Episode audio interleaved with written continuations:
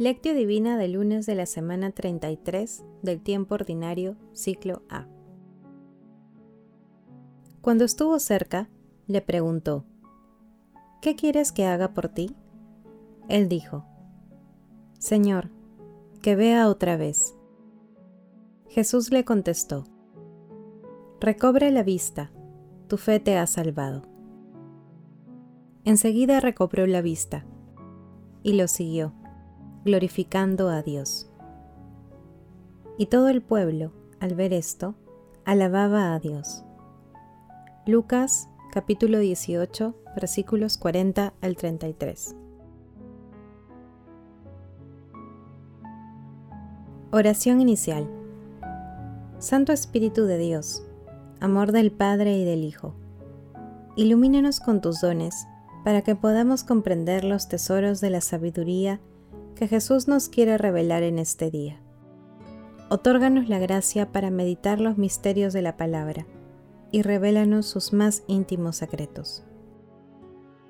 Madre Santísima, intercede ante la Santísima Trinidad por nuestra petición.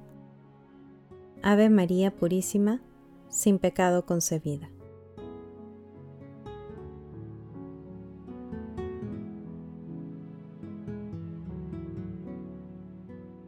Paso 1. Lectura. Lectura del Santo Evangelio según San Lucas, capítulo 18, versículos 35 al 43. En aquel tiempo, cuando se acercaba Jesús a Jericó, había un ciego sentado al borde del camino pidiendo limosna. Al oír que pasaba gente, preguntaba qué era aquello. Le dijeron, pasa Jesús el Nazareno. Entonces empezó a gritar, Jesús, hijo de David, ten compasión de mí. Los que iban delante le regañaban para que se callara, pero él gritaba más fuerte, Hijo de David, ten compasión de mí. Jesús se detuvo y mandó a que se lo trajeran. Cuando estuvo cerca le preguntó, ¿Qué quieres que haga por ti? Él dijo, Señor, que vea otra vez. Jesús le contestó, Recobra la vista, tu fe te ha salvado. Enseguida recobró la vista y lo siguió, glorificando a Dios. Y todo el pueblo, al ver esto, alababa a Dios. Palabra del Señor, Gloria a ti, Señor Jesús.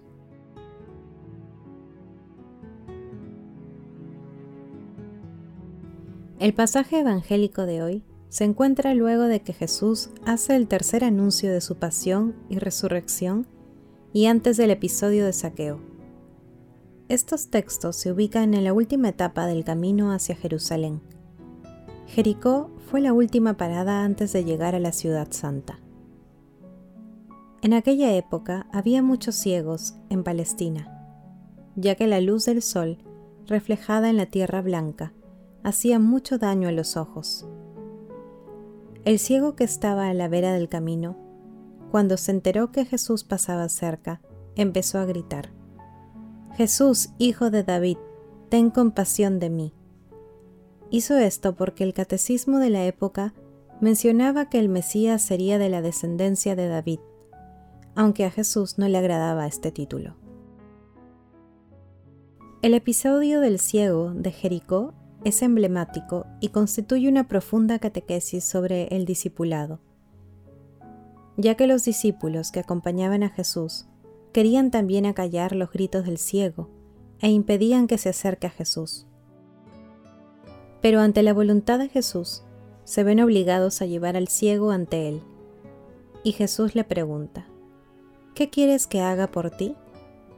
El ciego superó el obstáculo personal de la ceguera y el obstáculo generado por los que le impiden acercarse, reconoce la divinidad de Jesús. Luego de ser llamado por el Señor, es curado y, una vez sano, lo sigue, agradecido y alabando a Dios.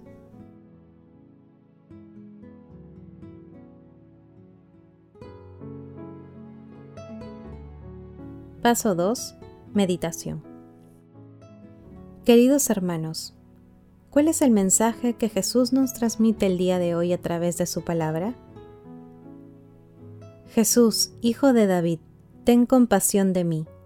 Es también el grito lleno de fe de los pobres actuales, los migrantes, los refugiados y perseguidos, los enfermos y tantas otras personas que claman a Dios. Es el grito que incomoda a muchos y quiere ser acallado sin embargo, nuestro Señor Jesucristo se detiene, escucha el clamor y sana. Y la sanación convierte al ciego curado en discípulo de nuestro Señor Jesucristo. La fe es la fuerza que viene del cielo y que transforma a las personas. Permite acercarse a nuestro Señor Jesucristo con humildad y plena confianza en Él. Es la fuerza que acompaña la sanación el agradecimiento y el seguimiento a pesar de las tribulaciones. Es la fuerza que testimonia a Dios, glorificándolo y alabándolo. Hermanos, a la luz de la palabra de hoy, respondamos. ¿Oramos insistentemente con fe? ¿Cómo respondemos ante el grito de los pobres de hoy? ¿Los defendemos a la luz de la palabra?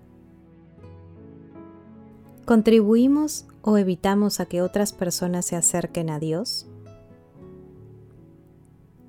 Que las respuestas a estas preguntas nos ayuden a comprender que todos los beneficios divinos se obtienen por la fe.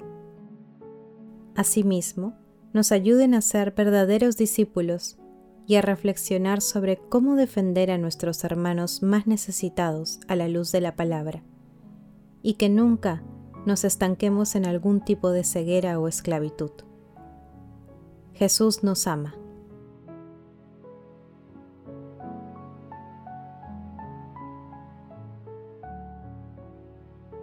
Paso 3. Oración. Amado Jesús, a ti clamo Jesús, Hijo de David, ten compasión de mí. Envía tu Santo Espíritu para que disipe toda confusión y perturbación que me impida acercarme a ti. Ayúdame a no esconder mis necesidades en la autosuficiencia. Amado Jesús, tú que siempre tuviste compasión por quienes clamaban a ti, concédenos también ser misericordiosos para que acojamos con amor a todos nuestros hermanos. Espíritu Santo, concédenos la sabiduría para tener la capacidad de ver y comprender de manera profunda la realidad a la luz de la palabra y anhelando siempre la verdad de nuestro Señor Jesucristo. Espíritu Santo, te pedimos inspires y fortalezcas a todos los consagrados consagradas y fieles de la Iglesia, para que anunciemos con entusiasmo y sabiduría el Evangelio que conduce a la vida eterna, siendo verdaderos discípulos de nuestro Señor Jesucristo. Amado Jesús, te suplicamos, ilumines a nuestros difuntos que yacen en tiniebla y en sombra de muerte, y ábreles las puertas de tu reino Madre Santísima, Reina de los Ángeles, intercede ante la Santísima Trinidad por nuestras peticiones. Amén.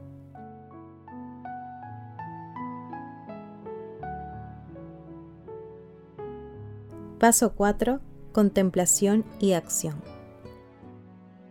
Hermanos, contemplemos a Dios a través de un escrito de San Gregorio Magno que todo hombre que sabe que las tinieblas hacen de él un ciego, grite desde el fondo de su ser, Jesús, Hijo de David, ten compasión de mí. Pero escucha también lo que sigue a los gritos del ciego. Los que iban delante lo regañaban para que se callara. ¿Quiénes son estos?